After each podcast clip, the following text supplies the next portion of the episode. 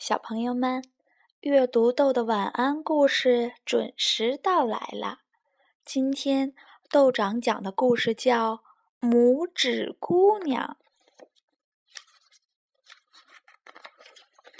很久以前，有一个长得非常可爱的小女孩，她只有拇指的一半那么大，人们都叫她拇指姑娘。拇指姑娘实在是太小了，没办法像我们一样睡在大床上。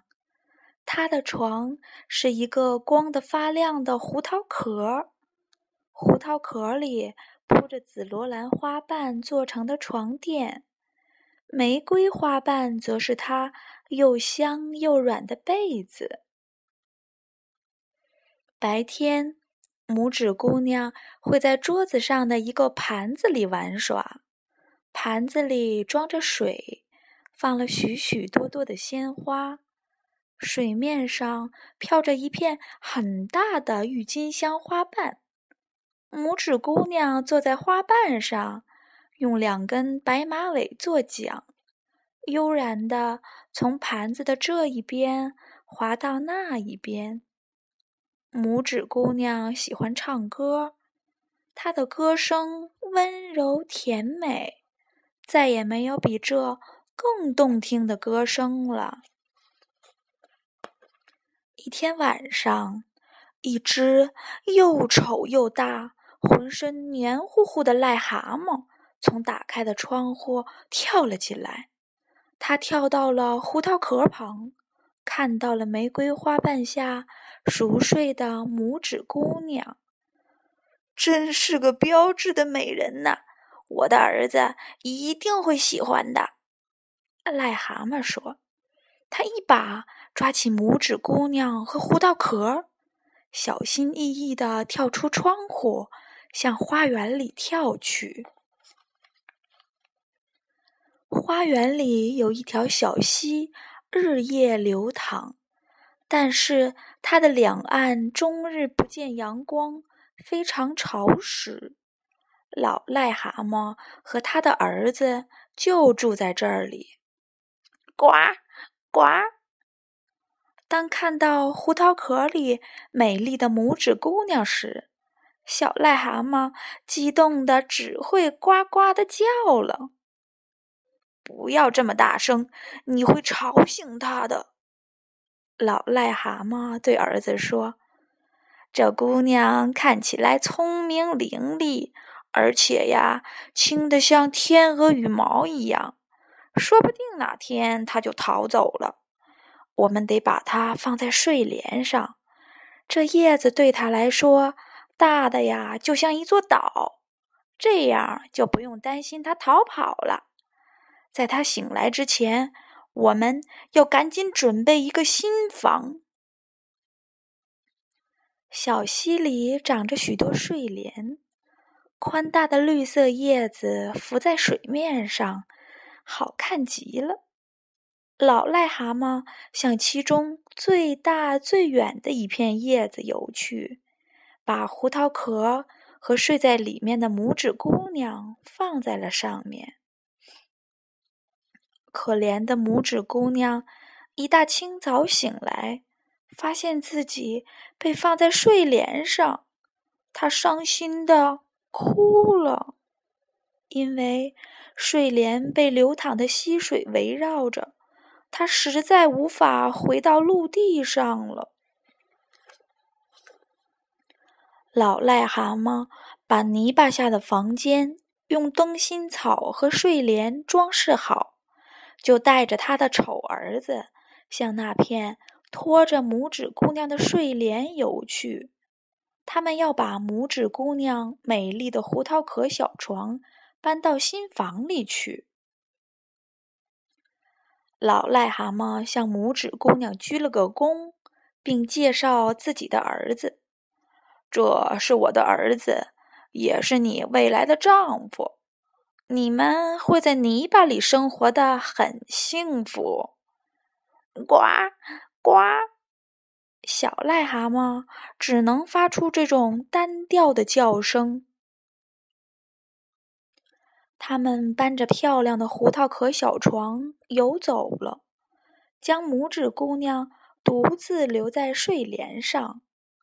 拇指姑娘伤心的大哭起来，因为她不想住在癞蛤蟆泥巴下的家，更不愿意嫁给小癞蛤蟆做妻子。水里的鱼儿听到拇指姑娘的哭声，都探出了头。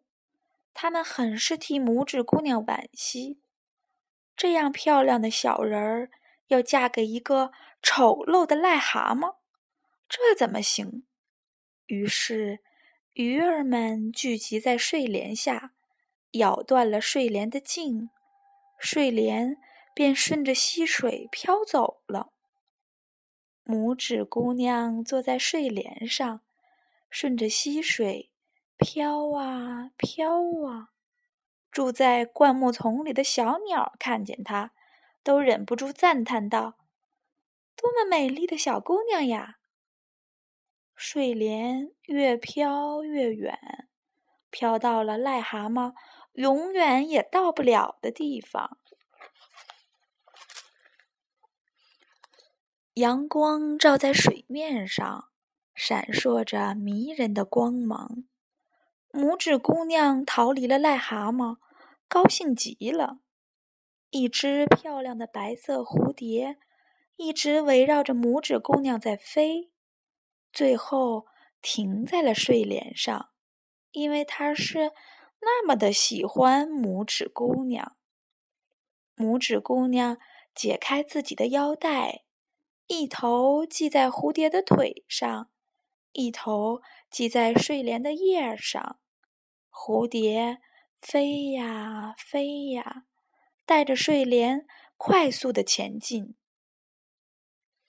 不幸的是，一只巨大的金龟子又发现了拇指姑娘，它用爪子抓住了拇指姑娘纤细的腰，带着它飞到了一朵大花上。拿出花蜜让拇指姑娘吃，不停的称赞她是多么的美丽。森林里的金龟子小姐们听到了这个消息，都跑来看热闹。他们打量着拇指姑娘，不屑地说：“她可真丑！看看，她只有两条腿。嗯，她连触须都没有。看看她的腰。”多么细！她完全像是一个人呢，多么丑啊！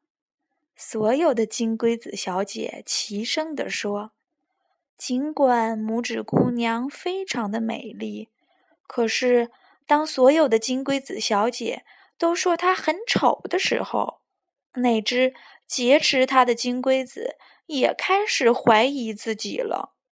他把拇指姑娘放在一朵雏菊上，对她说。”你想去哪儿就去哪儿吧。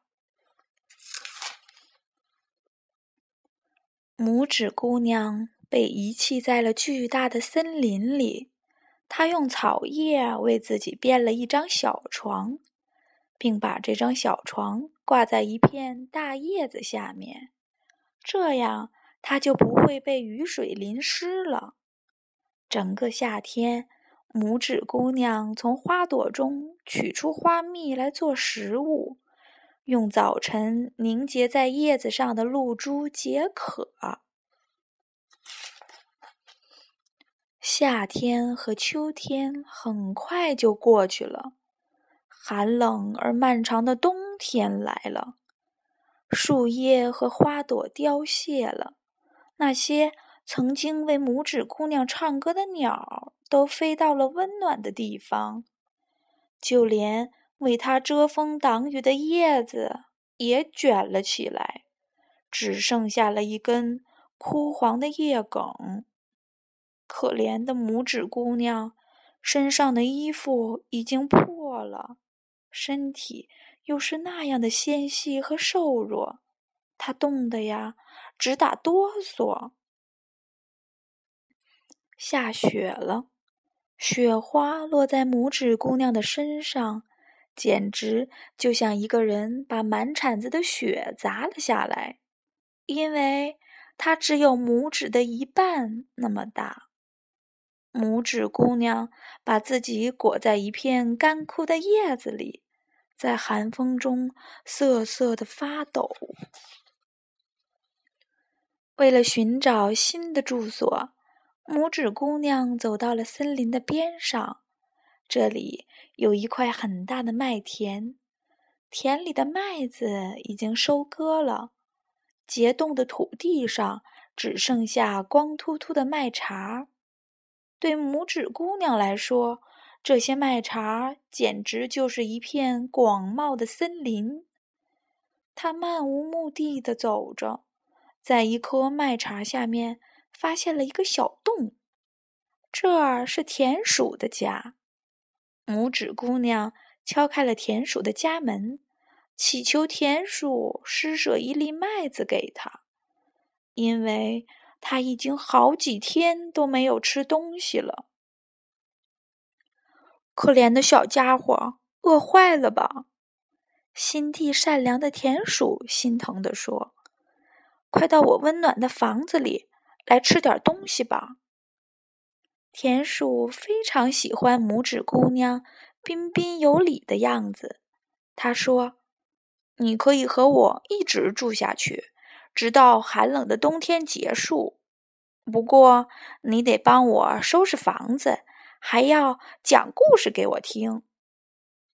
拇指姑娘答应了田鼠的要求，她在这里住得非常愉快。